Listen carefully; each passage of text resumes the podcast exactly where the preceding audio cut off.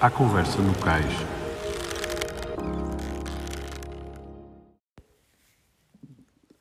Não lhe faltava fazer mais nada na Whitbread ou Volvo Ocean Race.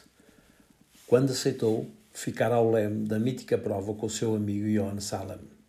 Conosco falou da The Ocean Race Europe e do futuro da The Ocean Race. E como não podia deixar de ser, de Portugal.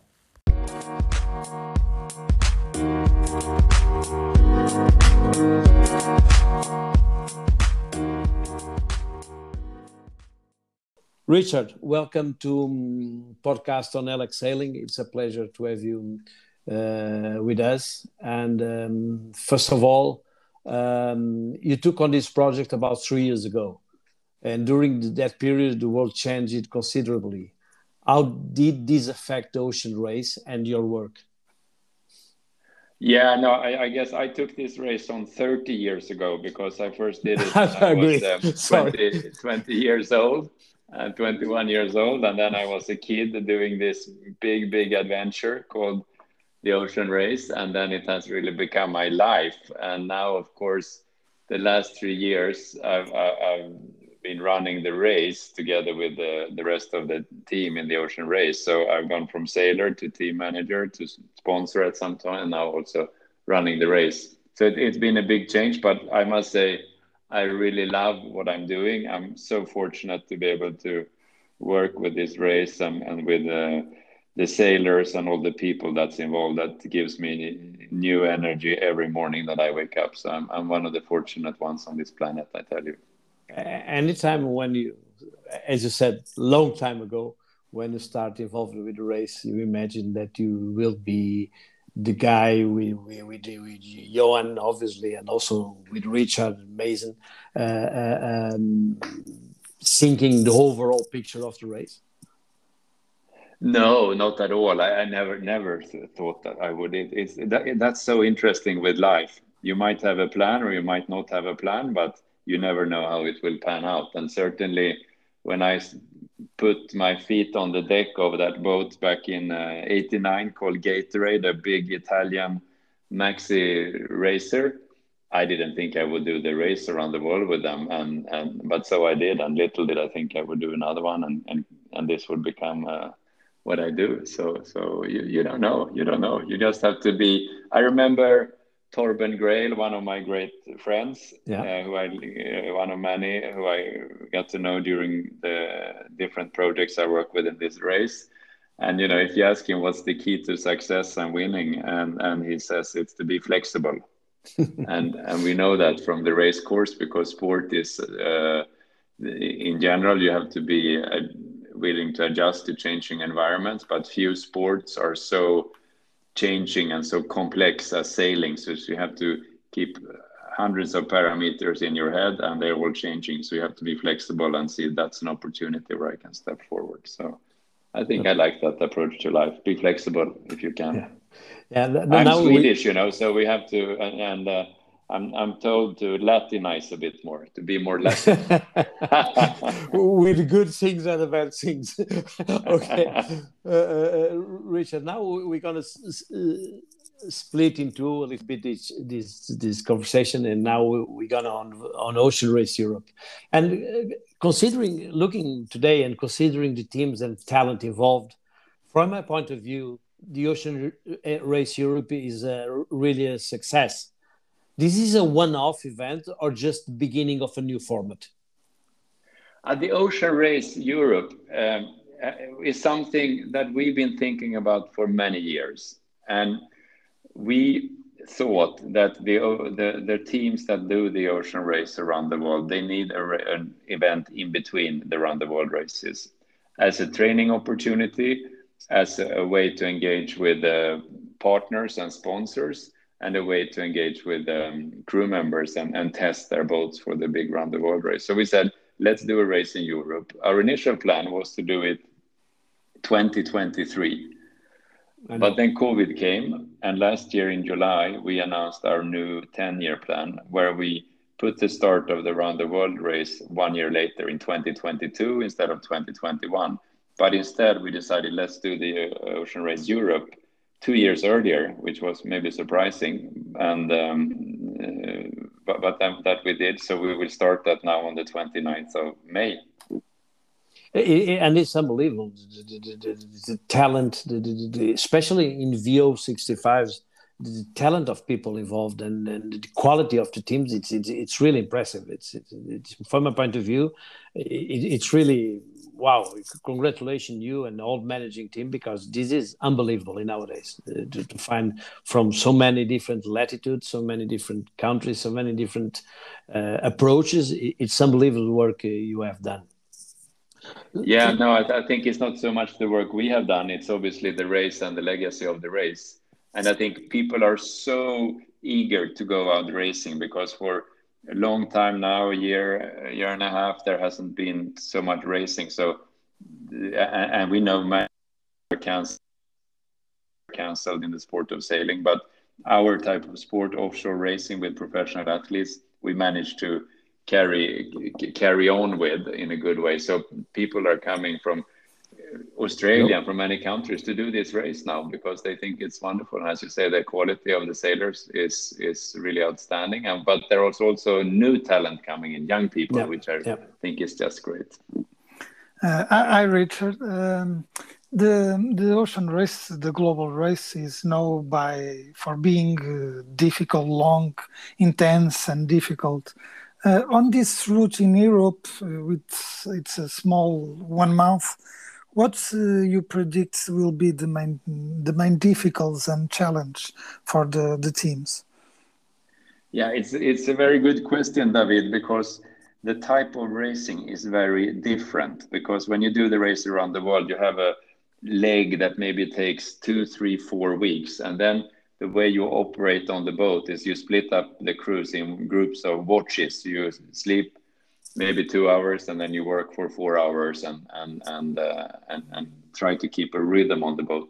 When you do the ocean race europe the legs are typically two three days long and for that length of racing you sleep very little. So uh, i think in percentage the crew members uh, will sleep much less during the ocean race europe. So it's actually and we know any anyone trying to stay awake more than 20 24 hours your head starts to go a bit um, uh, soft and cheesy. So uh, managing the crew in the ocean race europe to not make them uh, too exhausted will be critical to succeed in the ocean race europe. But also the more hands you have up on deck and always focusing on improving the speed of the boat keeping track of the competitors, changing sails, staying on top of navigation.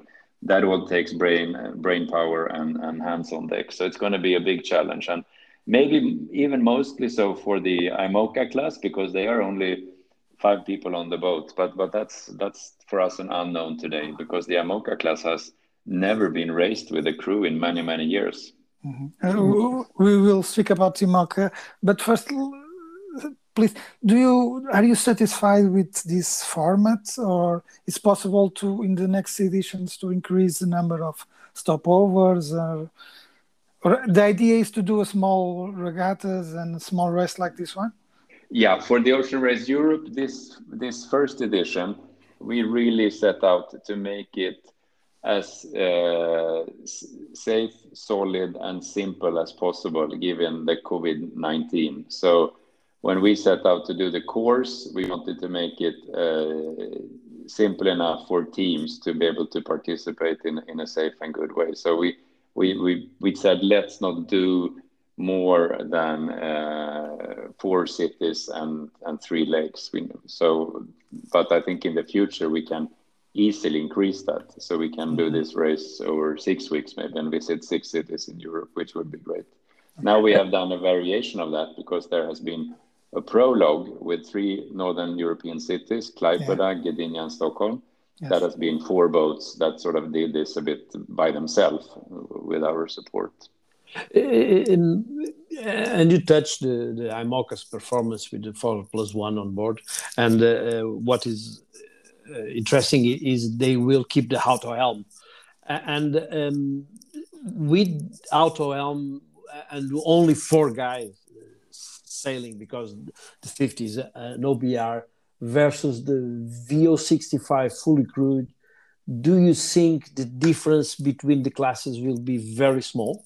Because the VO65 can really push harder. Yeah, yeah.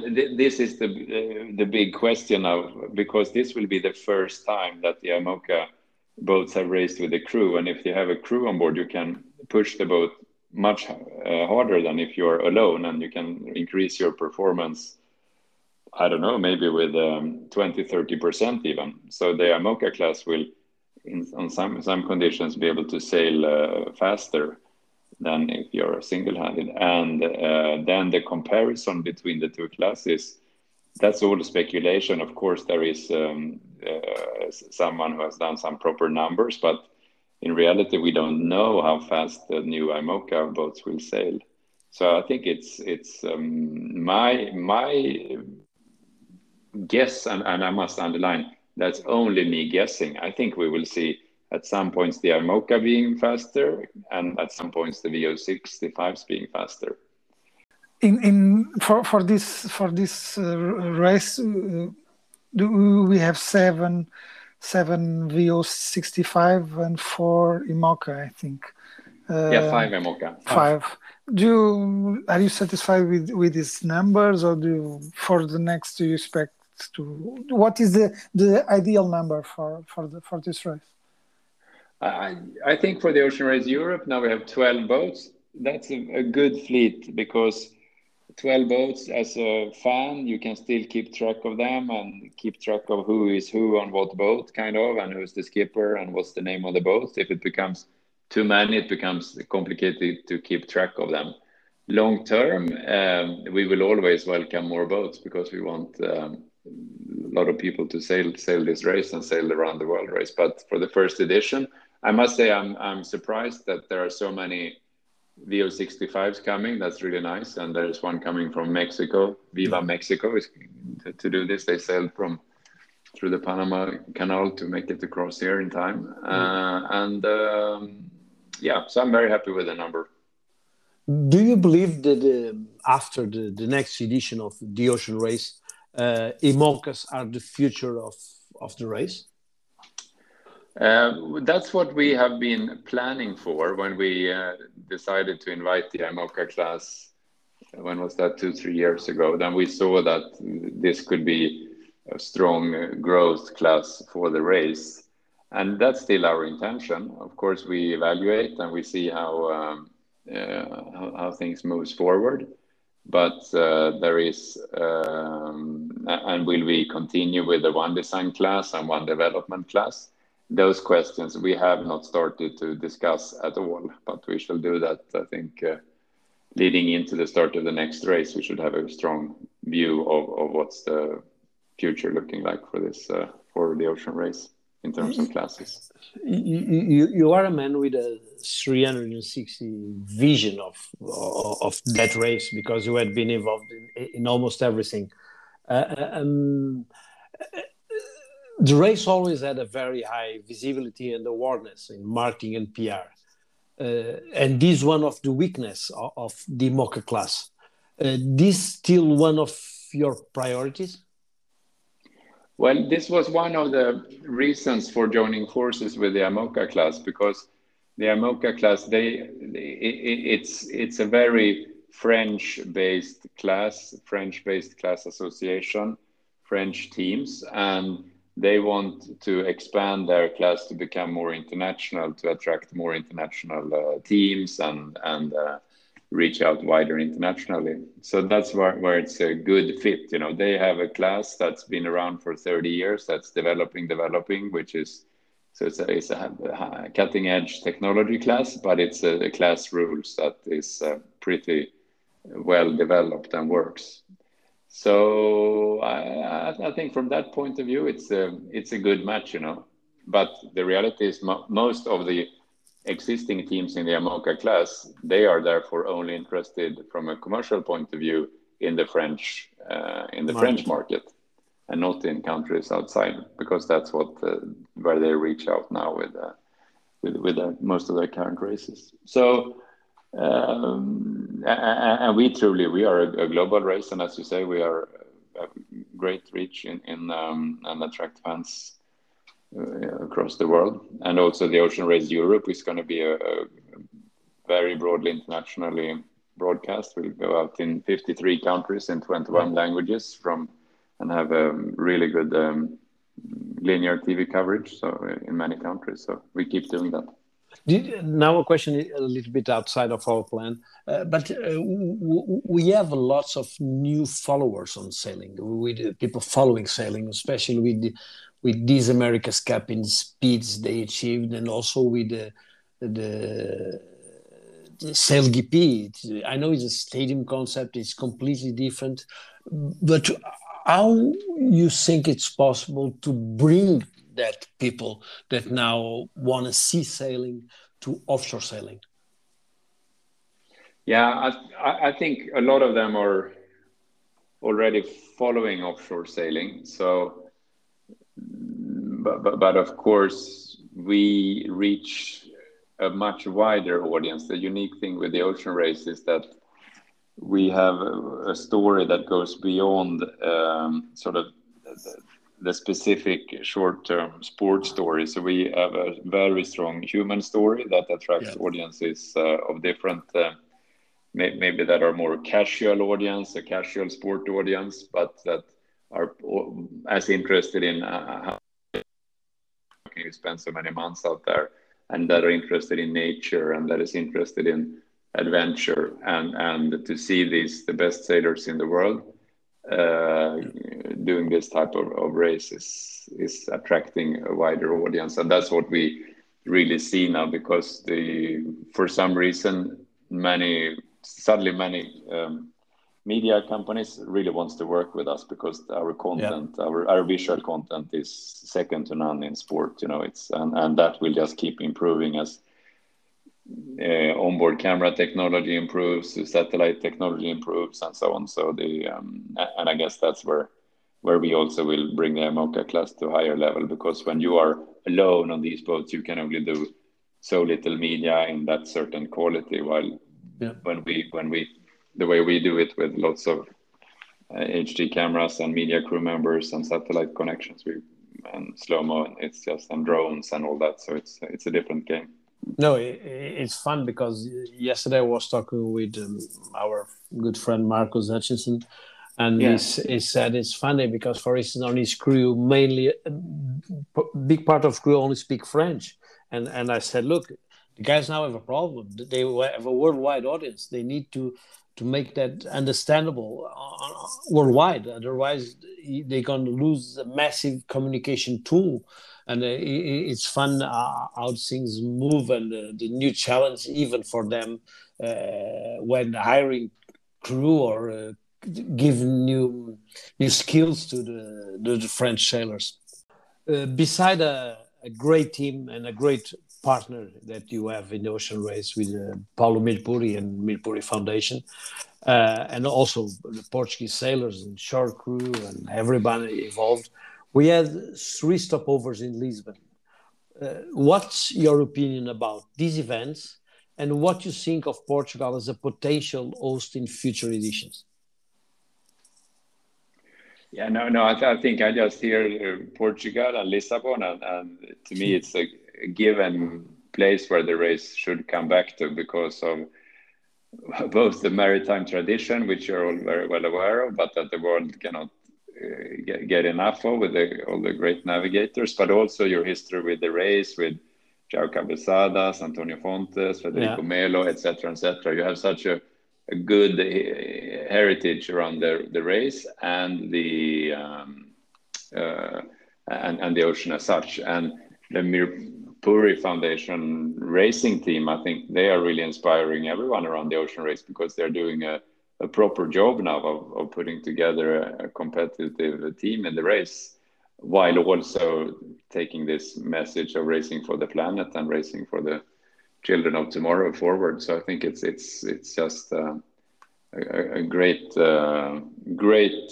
cooperation. I would say they where we. I mean, it's not a cooperation. They are an entry. They do their own thing, but we are really pulling in the same direction, both when it comes to making people do the extraordinary and contribute to a healthier planet, which is the reason for the ocean race being, I would say. Mm-hmm.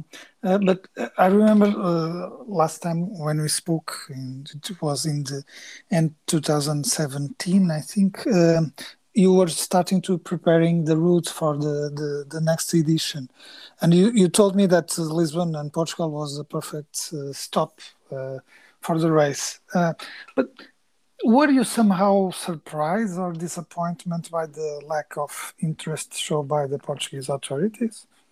to maintain a connection with the, the race? Uh, no, I no, I, I think that I don't recall the exact way it, turned in the end, but I, I, think it was for pretty logical reasons that um, there was not a desire to have a stopover really. And I, I, I tend to think that at that point, the city and the and, and those involved felt that there was uh, you know enough going on, so to say. Yeah. Mm-hmm. That that was what I recall. But uh, and, and and certainly for us, you know, when we go out, there were seventy cities in the world bidding to have a stopover, and for us, it's really important that wherever we go, uh, all the local uh, alignment and the local uh, buy-in is really important. That both from a, a, you know the sports sector, from politics, from business, and from uh, the public in general, that they feel this is something that contributes to our city, and not the least around sustainability. So, so we don't want to. When, when it's the right time for Lisbon, we're keen to speak again. But the next edition is uh, the global edition is, is scheduled to, to start in October 22 with uh, 10 host cities. The the route and format are closed, or there's still a possibility to change something.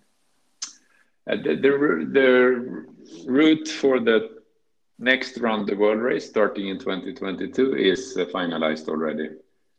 So, mm-hmm. so uh, next edition, uh, where the course is still uh, open, is for the race starting in 2026.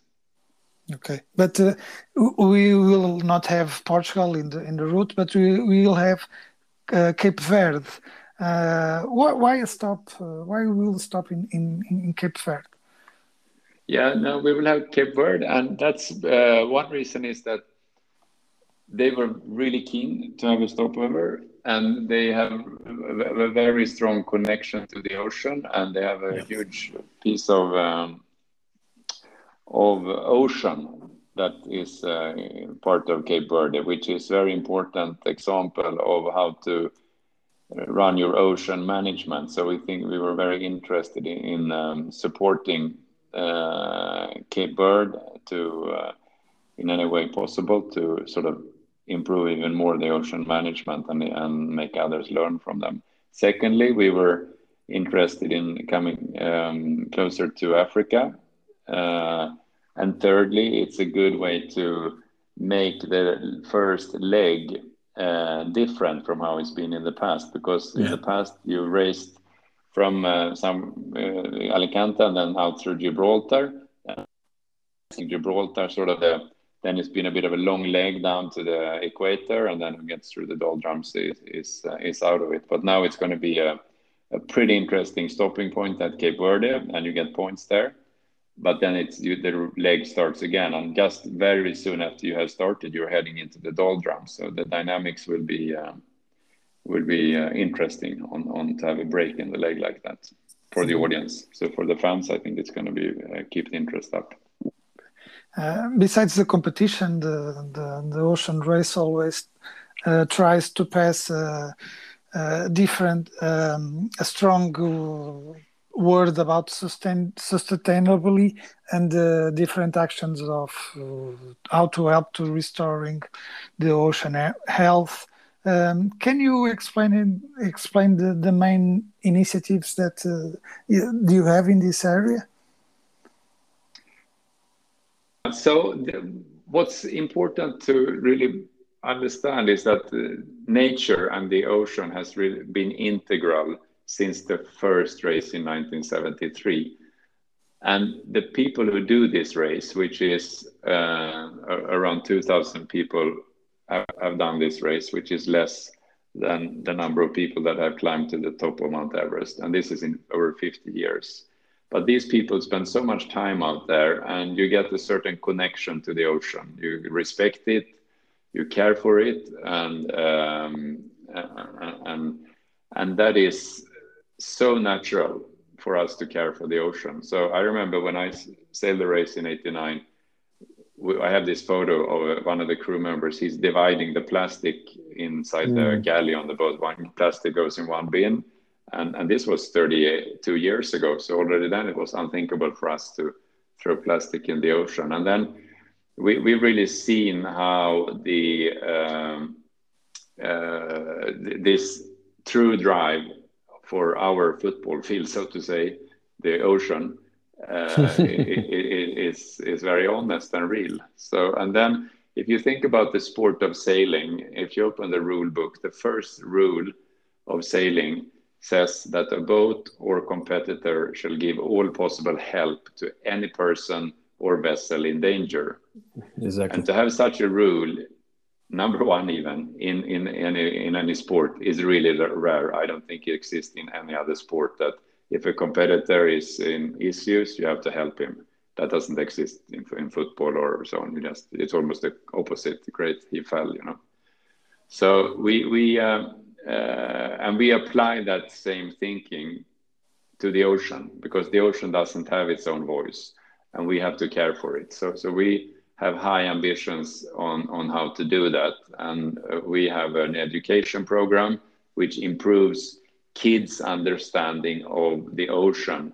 And the kids, as always, are the most important to educate because they will be able to change things for a much longer period. Mm-hmm. Very few know of us knows what goes on down the surface. You know, we sail on it, but what really happens down there, we know very little of. But we want to change that, so we reach out to hundreds of thousands of kids and uh, improve their so-called ocean literacy, no, uh, knowledge about the ocean, such as that the ocean covers 71% of the planet. Yep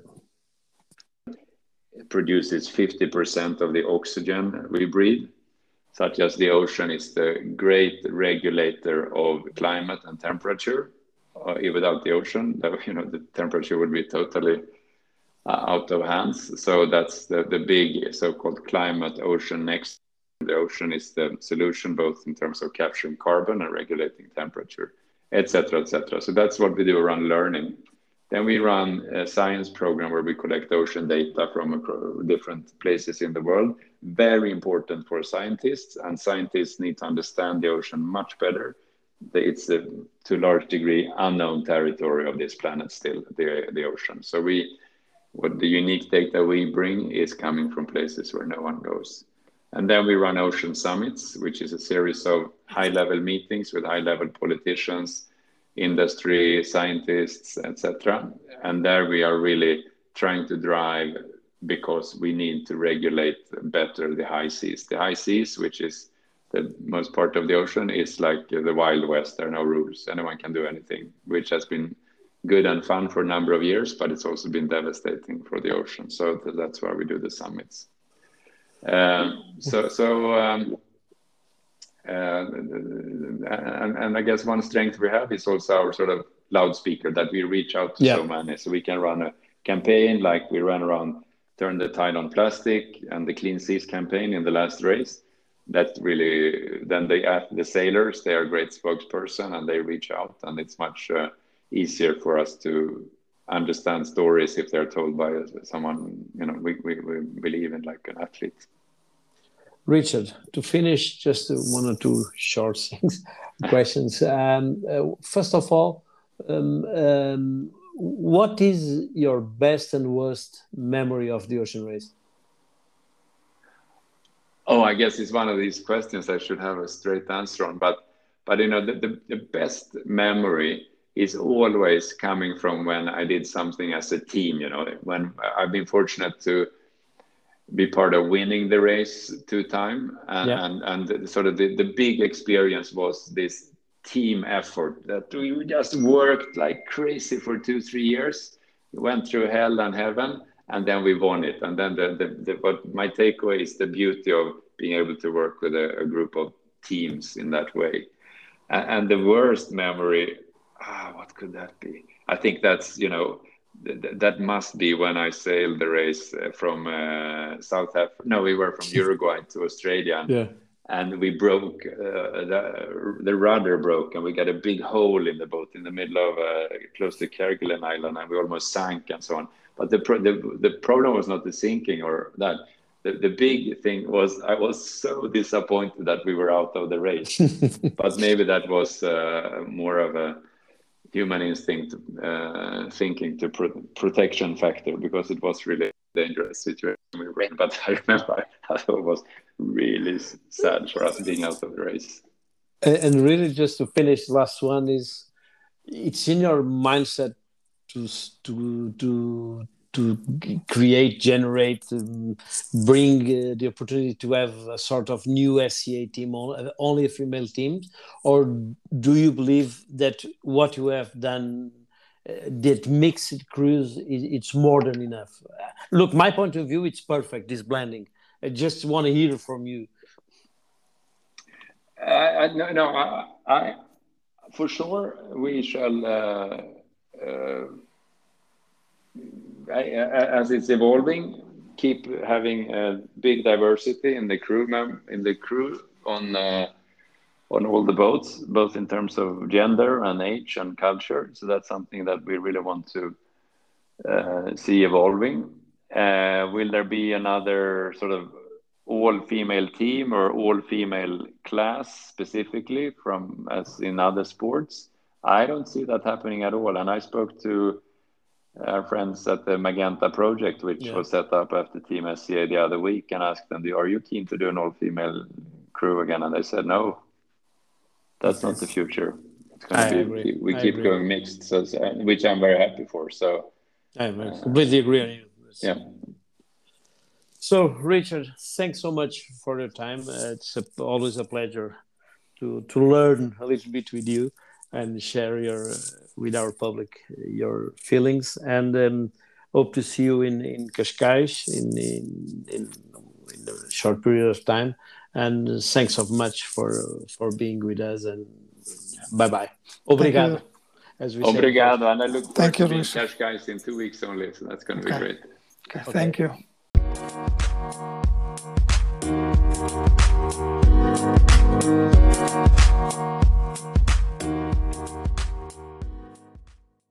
E assim chegamos ao fim de mais um A Conversa no Cais, o seu podcast no LX Sailing.